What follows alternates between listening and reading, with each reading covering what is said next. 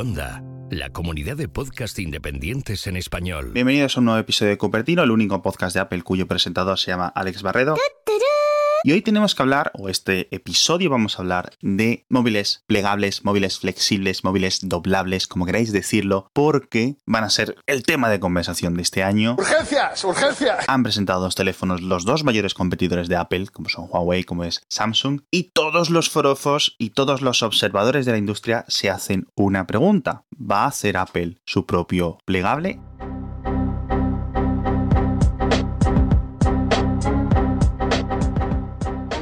Después de esta semana de presentaciones con el Galaxy Fold y con el Huawei Mate X o Mate 10, como queráis pronunciarlo, hemos visto dos modelos o los dos modelos más obvios que se pueden hacer de un teléfono plegable. El primero es que se comporte como un libro en el que la pantalla grande esté hacia adentro, como es el modelo de Samsung, y un modelo en el que el libro está totalmente invertido, es decir, que la pantalla hace los efectos de la tapa, de las cubiertas del libro, que sería el modelo de Huawei. A mí, sinceramente, me parece más inteligente y más interesante lo que ha decidido Huawei. Yo creo que Samsung se ha equivocado en este sentido, pero es posible que, bueno, al final estos no son más que casi prototipos que van a llegar al mercado. Una idea brillantísima. Y la primera gran pregunta es ¿por qué? ¿Por qué hacer móviles flexibles? ¿Por qué? ¿Qué es lo que aporta un móvil plegable que no tenga un Galaxy, un iPhone, un Mate, un Pixel? ¿Qué es lo que hacen? ¿Qué es lo que añaden? Bueno, pues tienen algunas ventajas que son muy claras y muy obvias pero sobre todo se pueden resumir o el objetivo se pueden ser dos. El primero es conseguir que un teléfono, por ejemplo, del tamaño de un iPhone 4, de un iPhone 5, se convierta en algo del tamaño de un iPhone 10S Max. Lo desdoblas y la pantalla automáticamente se duplica. O que si tienes algo también muy grande, como por ejemplo un iPhone 10S Max, lo desdoblas y de repente, bueno, pues te encuentras ahí con algo del tamaño de un iPad. Esto es una tecnología que si estuviera 100% hecha, nivel ciencia ficción, algo que podemos imaginar que vamos a tener dentro de unos años, ¿cuántos años? ¿Tres años? ¿Cinco años? ¿Diez años? No lo sé, pero dentro de unos años esta tecnología va a estar ahí, podemos estar todos de acuerdo que ahora mismo lo que ha presentado Huawei, lo que ha presentado Samsung, no son cosas con unos niveles de acabado que el consumidor medio esté esperando, que espere de lo que es un Galaxy, de lo que es un iPhone, de lo que es un móvil de gama súper alta, no están ahí. Pero bueno, en el futuro van a ser esto. Es decir, que si tienes un teléfono pequeñito, se convierta en una phablet, a pesar de que odio la palabra yo phablet.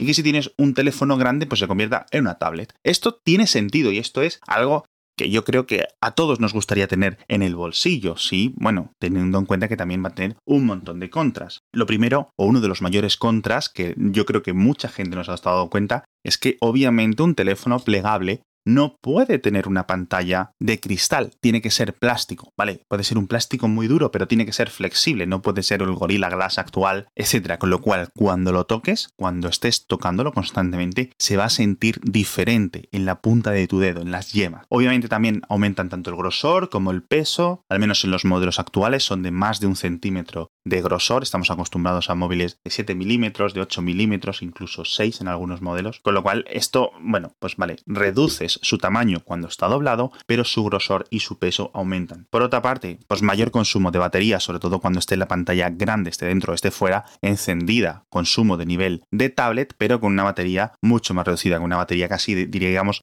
de móvil grande. Entonces, bueno, vamos a ver en cuenta, vamos a tener en cuenta cuánto tiempo pueden estar siendo utilizados estos móviles. Al final, si te gastas una pasta en un teléfono móvil, quieres que la batería te dure 5 o 6 horas de batería activa. Más claro, chorizo pamplona. Si se reducen a 2 o 3 horas, bueno, pues no estaríamos contentos por muy eh, de ciencia ficción que fuera todo. Pero bueno, antes, rápidamente, el patrocinador de esta semana ya sabéis que es el MIB, el Master Internet Business de LISDI, el primer máster integral de transformación, especialización y profesionalización del negocio digital, donde podrás obtener conocimientos claves en clases magistrales con los mejores expertos digitales. Tiene un proyecto troncal grande, gigante, buenísimo, en el que vas a emplear toda una visión estratégica que consigues en la digitalización de una compañía real que creas, es decir, dentro del curso, dentro del máster, montas tu propia empresa, con dinero real, con metodología real, con realidad pura y dura, ¿no? Así que pasaos por el enlace que están en las notas del episodio para ver este MIB, este Master Internet Business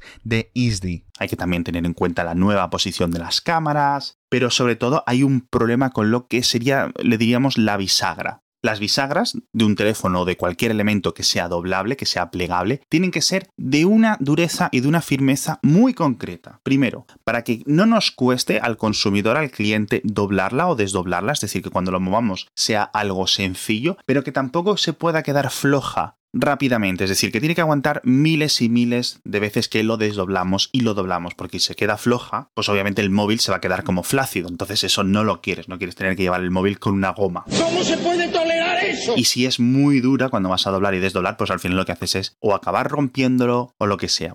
Y al final tenemos que tener en cuenta que esto significa más piezas móviles para un producto de consumo. Las piezas móviles son como el peor enemigo de los ingenieros de diseño, por eso los móviles apenas llevan nada y eran uno de los productos, una de las cosas que hacían que los ordenadores de escritorio de hace tanto tiempo se degradaran tan rápido, especialmente, por ejemplo, los discos duros, los lectores de CDs, todas esas cosas eran las piedras que primero se rompían. Y por suerte, tanto los smartphones como las tablets nos duran tantos años usándolos tantas horas cada día, precisamente porque todo está pegado, bien pegado y sólido, ¿no? Entonces, con tantos pros y con sobre todo tantos contras, nos preguntamos, ¿qué es lo que va a ser de los móviles plegables? ¿Va a ser una cosa que, vale, hoy es prototipo pero en el futuro va a triunfar, como por ejemplo fue el MacBook Air cuando Steve Jobs lo sacó de ese sobre de vanilla, ¿no? Eh, famosamente en aquella presentación, o como incluso el Galaxy Note, que originalmente era de 5 pulgadas, 5,3 pulgadas, y la gente decía, no, esto no va a ninguna parte, es un teléfono muy grande, y al final han triunfado este tipo de teléfonos. O va a ser algo, por ejemplo, como las televisiones 3D, ¿no? Que fue algo impuesto por la industria que realmente nadie quería. O sea, tontería tras tontería. A mí realmente me gusta, por ejemplo, la la analogía de Nintendo, es decir, los móviles plegables que son la Wii U o la Switch. No lo sabemos, no lo sabemos. Son dos tecnologías que dices, bueno, puede funcionar o puede no funcionar. Tanto la Wii U como la Switch tenían como motivos pros y contras, ya digo, como para triunfar. Al final, la Wii U no lo hizo y la Switch está petándolo. De momento, yo diría que reduzcamos las críticas, porque entiendo que hay mucho forofo de Apple que odia de forma irracional todo lo que hace Huawei, todo lo que hace Samsung por mil motivos, pero si se hubiera filtrado, por ejemplo, un dispositivo de un laboratorio de Apple que hiciera lo que hace el Huawei Mate X o el Mate 10 o el Fold de Samsung en un vídeo medio borroso, a muchos nos estaría entrando ahora mismo una sandía por el culo no de la emoción, de Apple cómo innova y no sé qué, no sé cuánto. Al final, Huawei y Samsung lo que están haciendo son innovaciones y es cierto que pueden quedarse en nada, pero oye, está ahí curioso y como geeks, como frikis de la tecnología, debemos aplaudir aunque sea este tipo de innovación. Es cierto que nos han querido colar durante estos últimos 10 años un montón de innovaciones, pero bueno, ahí está. Sí es cierto, eso sí, por ejemplo, pues que Apple no hace experimentos, al menos con las cosas que lleva al público. En sus laboratorios tiene que haber cosas fascinantes que nunca van a ver la luz del día y un montón de cosas pero Apple sí hace muchos cambios de rumbo. Es decir, que por ejemplo Apple no apueste por los teléfonos plegables en 2020 o en 2021, eso yo lo daría por hecho, pero eso no significa que no lo vaya a hacer en adelante. Recordemos todos los experimentos que, hace, que hizo Apple con los, eh, con los iPod, con la gama iPod. No solo con cosas mucho más a ciencia cierta, como fueron el iPod mini o el iPod nano, sino con cosas y cada año, los últimos años, que si el iPod Shuffle, que si el iPod, el iPod Video, que si luego el iPod Video en vertical, que si le quitamos tal, que si no sé qué. Es decir, cada año era como un modelo completamente distinto y completamente separado de lo anterior. Ya digo, muchas veces Apple se contradice abiertamente a sí mismo. Primero, sacamos el iPad y criticamos a la gente que hace tabletas pequeñas y luego sacamos el iPad mini, con aquel comentario mítico de Steve Jobs de que si quieres utilizar una tableta de pequeña te ibas a tener que lijar los dedos porque no usabas no sé qué, no sé cuánto. Luego decían, bueno, si es que los stylus son un rollo, y luego sacan el Apple Pencil, con lo cual Apple no tiene miedo a corregirse, a desdecirse y a hacer a largo plazo, bueno, pues a tomar la decisión correcta si han visto que se han equivocado. ¡Ole los cojones! Ya digo, que no haya un teléfono plegable de Apple en los próximos 2-3 años no significa que no lo vaya a ver dentro de 5 por ejemplo. También es cierto que Apple tiene muchas patentes, recordemos, se han desvelado, se han revelado, se han conocido patentes incluso desde 2014 de tecnología plegable por parte de Apple, especialmente centrada además curiosamente en esto de las bisagras, que es el mayor problema a solucionar. Obviamente es algo que tendría que hacer Apple por su propia cuenta. Las pantallas se las puede comprar a Samsung, las baterías, los sensores, un montón de cosas. Pero las bisagras, todo este mecanismo lo iba a tener que hacer la propia Apple. Y es la parte más complicada, ya digo, de todo el ecosistema, de todo el conjunto de piezas que hay en un móvil plegable. De esto nos vamos a enterar de todas formas a través de los proveedores, es decir, en cuanto los proveedores de Apple empiecen a hacer y empiecen a conseguir y empiecen a producir piezas que solo encajen dentro de un modelo de teléfono plegable, pues vamos a poder asumir con mayor razón o con menor razón que Apple está preparando algo similar, ¿no?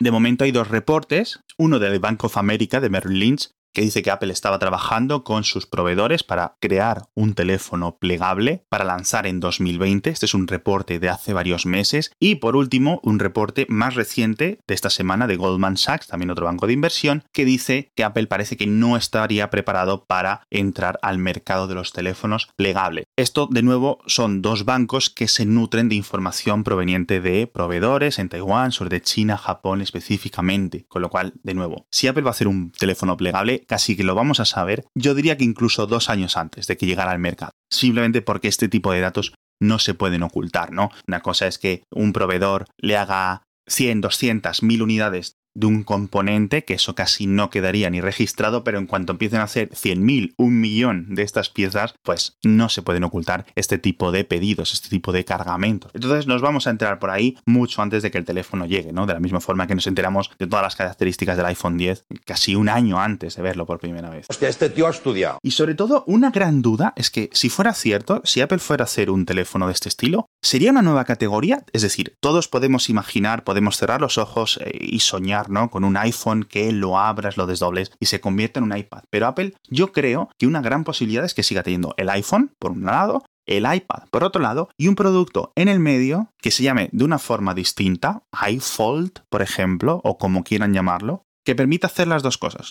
Es chiquitito y luego lo desdoblas y ya está. Esto pues le permitiría a Apple mantener sus negocios separados, es decir, que no funciona, pues no lo renuevo, no saco nueva versión o lo que sea, pero tengo el iPhone por su cuenta, tengo el iPad, no sé qué, es decir, mantener las cosas seguras, las cosas que van bien, mantenerlas seguras y crear una nueva vía de negocios. No de la misma forma que el Apple Watch no se llamó el iPhone Nano. No sé si tiene sentido lo que estoy diciendo. Yo creo que esa podría ser una de las grandes probabilidades, sobre todo para asegurarse algo que en riesgo, en caso de que no funcione, pues pueda tirar. Y al final este tipo de productos, ya como conclusión, es algo que le va mucho a Apple primero, porque podría cobrar mucho dinero por este tipo de productos, que es algo que a Apple pues, siempre le parece fantástico. Podría tirar, convertirse en líder de la industria directamente, seguro seguramente. Básicamente, si nosotros atendemos al currículum y a las cosas que ha hecho Apple tradicionalmente, es, ok, llega tarde a un modelo, llega tarde a una nueva tecnología, tarde entre comillas, como siempre digo, pero una vez que se establece, Apple apuesta todo y acaba llevando no adelante. Apple a lo mejor no fue la primera que hizo pagos electrónicos o pagos móviles, pero lo lidera. Lo mismo pasó con lectores de huellas, lo mismo ocurrió con identificación facial, ¿no? Son un montón de cosas en las que Apple llega tarde, pero luego al final lo hace de forma fantástica. Entonces, 2020, descartado completamente. 2021, descartado casi totalmente. Más allá de ahí, yo diría que es posible. Que hay uno o muchos teléfonos plegables en los laboratorios de Apple, dadlo por seguro. Me emociono. Eso por seguro. Ahora, que los veamos a luz del día, tenga sentido que Apple verifique, piense que tiene sentido sacarlo al mercado a un precio que ellos puedan vender más de unas pocas unidades, ¿no? Pues bueno, ahí queda un poco la cosa. Pero bueno, yo creo que Apple no debería dormirse en los laureles con esto. Obviamente se lo están tomando muy en serio o sería muy típico de Apple tomarse esto en serio, aunque fuera de forma interna. Y que al final tampoco eh, me gustaría que tuvieran miedo a enfrentarse a un mercado que potencialmente puede ser pequeño, bien por precio, bien porque esto la gente no lo utiliza. Por ejemplo, de la misma forma que Apple mantiene el Mac Pro, a pesar de que vendan muy poquitas unidades al año, ¿no? Le viene bien tenerlo por otros motivos.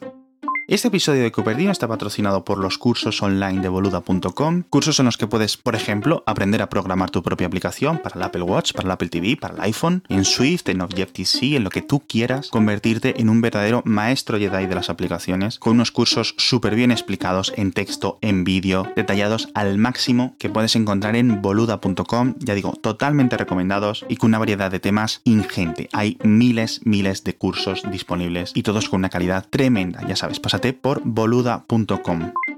Y hasta aquí este episodio de Cupertino, el podcast sobre Apple creado por un servidor, por Alex Barredo, y producido por Pedro Jorge Romero. Si quieres mucha más información tecnológica, todos los días de lunes a viernes puedes suscribirte a Mixio, tanto en podcast como en boletín, y estar al tanto de toda la información. Muchas gracias por acompañarnos y hasta el próximo episodio.